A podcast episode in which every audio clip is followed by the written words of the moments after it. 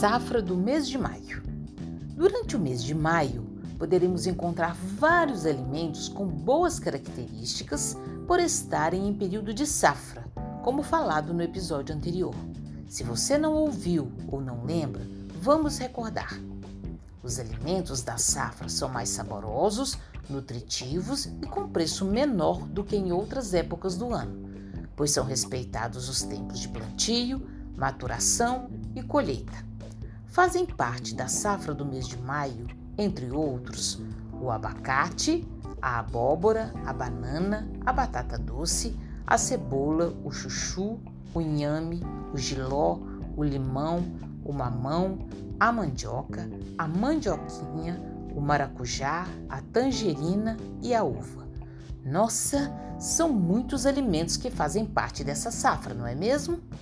Dessa lista, podemos destacar a banana, uma fruta muito versátil que pode ser consumida em vários momentos do dia, além de ser fácil de ser transportada, garantindo um bom lanchinho nos passeios e no trabalho.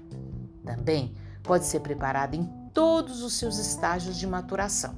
Confira as dicas. Uma das formas de usar a banana verde é acrescentando na carne cozida quando estiver quase pronta.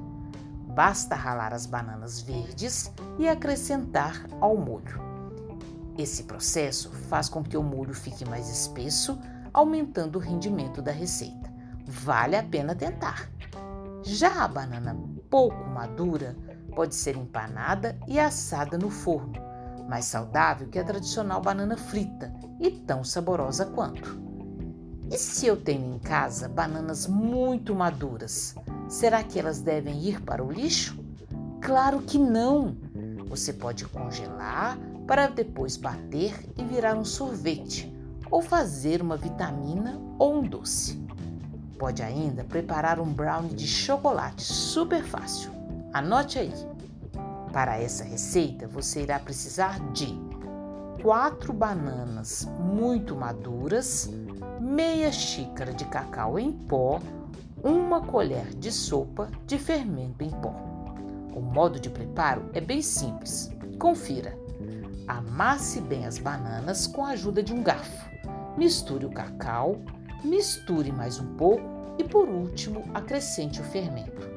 Coloque numa forma pequena e leve ao forno para assar por 25 minutos.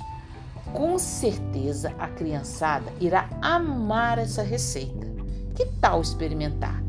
Você pode colocar em prática essas dicas e receitas auxiliando no planejamento e economia do lar, aproveitando os alimentos e preservando o meio ambiente. Ah, e não se esqueça de conferir o próximo conteúdo da safra do mês de junho. Até lá!